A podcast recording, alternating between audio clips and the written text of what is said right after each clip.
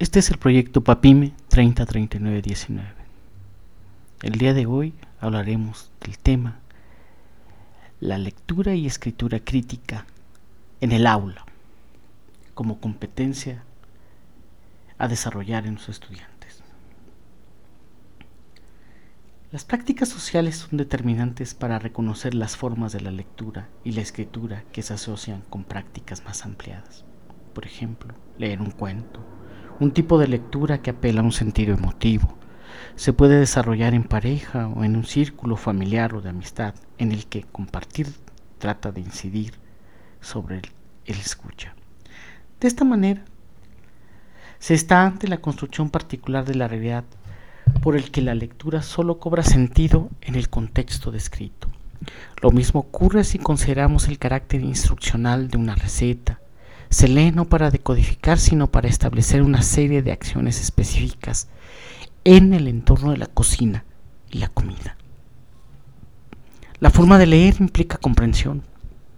Leer y releer las instrucciones de una receta de cocina o incluso las preguntas que se desprendan de la lectura en pareja de un cuento. En este caso, el emisor establecerá el sentido y fin de la misma lectura. Las probables correcciones o énfasis que pretenden manifestar el lector se pondrán a prueba en el escucha o pequeño auditorio. Es así que no solo buscamos depositar una idea en la audiencia, sino tratamos de generar un uso de la lectura, que no solo refiere a una práctica letrada, coherente, y que podríamos definir como la literacidad en familia, literacidad académica, literacidad informativa.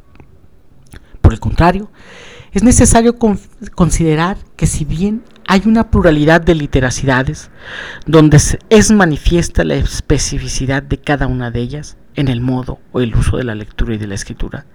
También es cierto que es una clasificación netamente metodológica, pues hay que advertir que las prácticas letradas a una situación suelen migrar a otros contextos y reescribirse desde nuevos ámbitos.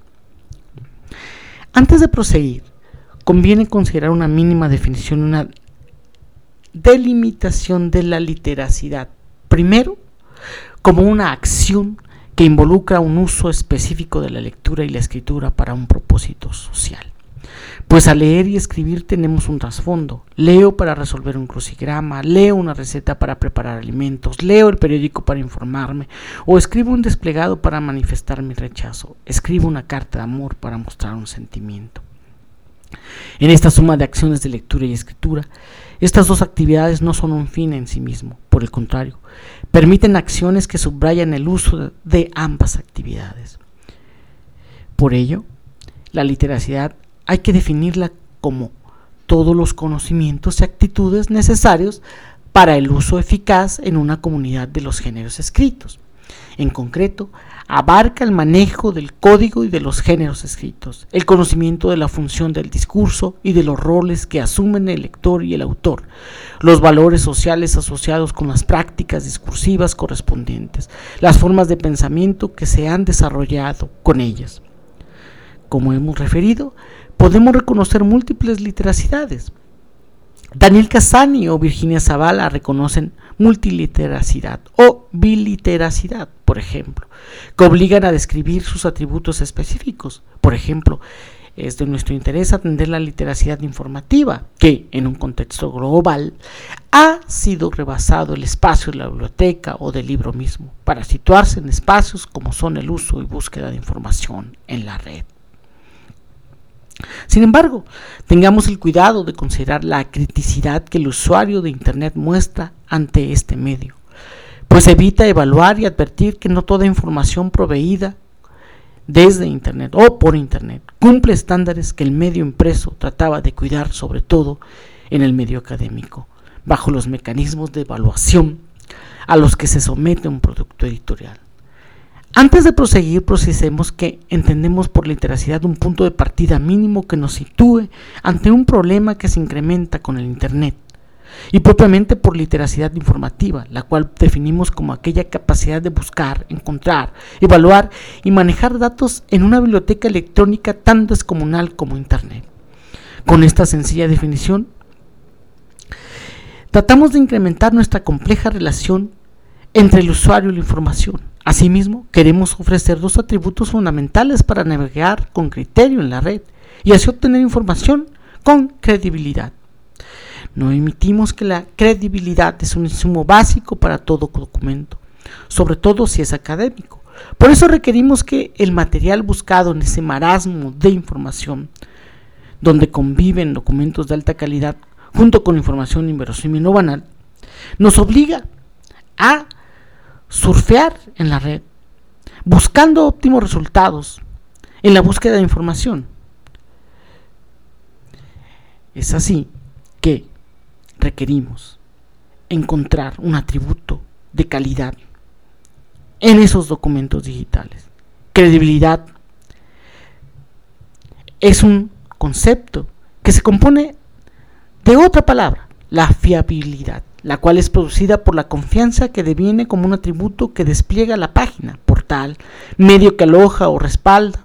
En suma, estamos hablando de la intencionalidad y veracidad de la fuente proveedora de la información.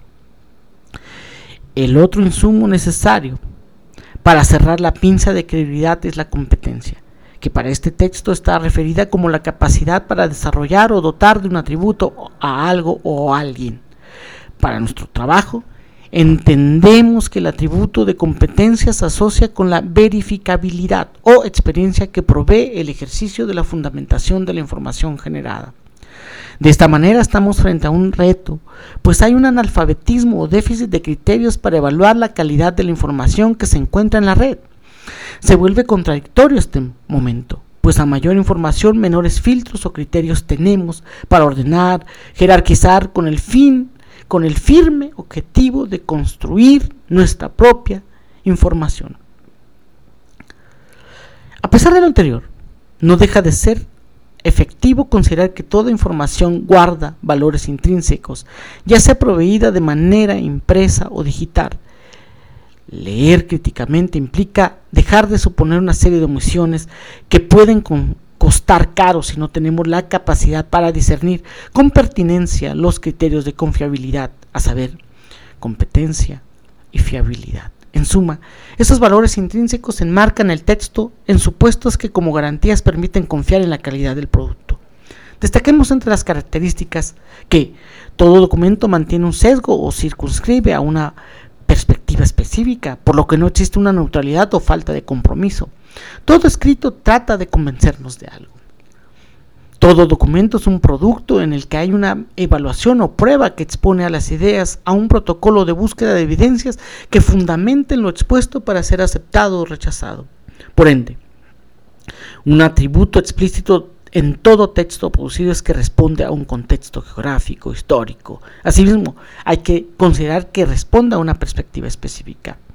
La dimensión social del texto implica que reconozcamos que hay en su creación una perspectiva que la determina, es decir, en un texto los discursos culturales, las ideologías políticas y los intereses económicos se transmiten, transforman y pueden ser desafiados. Por eso, Pensar en el estudiante implica colocarlo en el centro de la construcción de su propio conocimiento, a partir de un ejercicio cooperativo y corresponsable en el que alentemos el desarrollo de capacidades para impulsar una persona crítica, es decir, que sea capaz de comprender autónomamente el propósito lingüístico, las interacciones pragmáticas y los puntos de vista particulares que subyacen a los discursos que le rodean. Tomar conciencia del contexto, contenido cognitivo, género discursivo, comunidad de hablantes, desde el que se han elaborado dichos discursos. Construir discursos alternativos que defiendan sus posiciones personales y que se vinculan polifónicamente o intertextualmente con los anteriores. Utilizar todos los recursos lingüísticos disponibles para conseguir representar discursivamente a sus oponentes a través de sus segundos discursos. El propio Casani advierte de este nuevo momento que considera complejo, pues el usuario ocupa un nuevo rol, el prosumidor, es decir, es productor y consumidor Incluso podemos forzar más la idea y señalar un creador de contenido no debe de ir a la búsqueda de un editor fuera de la casa. Hoy hay una multiplicidad de medios que permiten la difusión, ya sea Twitter, Facebook, Blogspot, podcast. Son herramientas útiles para, para permitir que la lectura del producto creado se difunda, se lea, se distribuya, cumpliéndose así un nuevo momento para la lectura. Hay mayores canales para la socialización del texto leído. Al mismo tiempo, como lo hemos mencionado, y quien conozca un poco de herramientas tecnológicas, el uso de podcasts, de teléfonos inteligentes, ofrece una variabilidad anteriormente sometida a la privacidad de clubes de lectura. Lecturas colectivas a manera de homenajes que permitieron que el ejercicio de leer recobrara su sentido de oralidad. Estamos ante un momento post-Gutenberg, como un vuelco que acelera las novedosas formas en que los lectores recientes se pueden acercar a un autor o texto. El audio es parte de un nuevo momento que recrea y es una herramienta utilísima en el aula para construir repositorios que están al alcance de todos, donde la lectura en voz alta se recrea como un ejercicio escolar que solventa la gana, apatía, ¿por qué no? Falta de tiempo para realizar una lectura que a pesar de que se haga en una tablet o frente a la pantalla la computadora o teléfono inteligente, es posible en cualquier espacio donde con solo oprimir play se desencadena una narración sonora que puede ser escuchada, ya sea por altavoces o una privacidad que permite el uso de auriculares portátiles.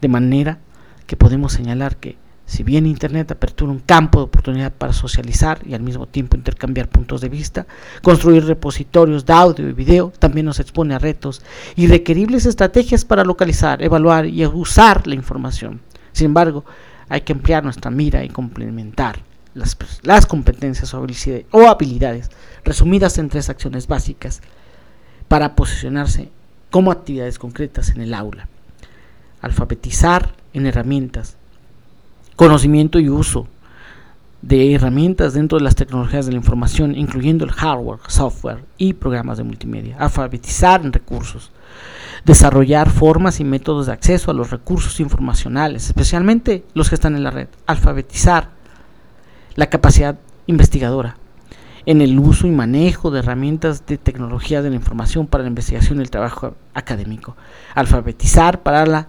publicación, habilidad para difundir y publicar información. Podemos advertir una configuración de habilidades y competencias que definirían una literacidad tecnológica o electrónica, que se adiciona a tipos de literacidades que corresponden a la clasificación de los géneros narrativas. Desde el aula, en la mayoría de ocasiones, estamos condicionados a dotar al alumno de competencias y herramientas para la comprensión, interpretación y creación de textos científicos.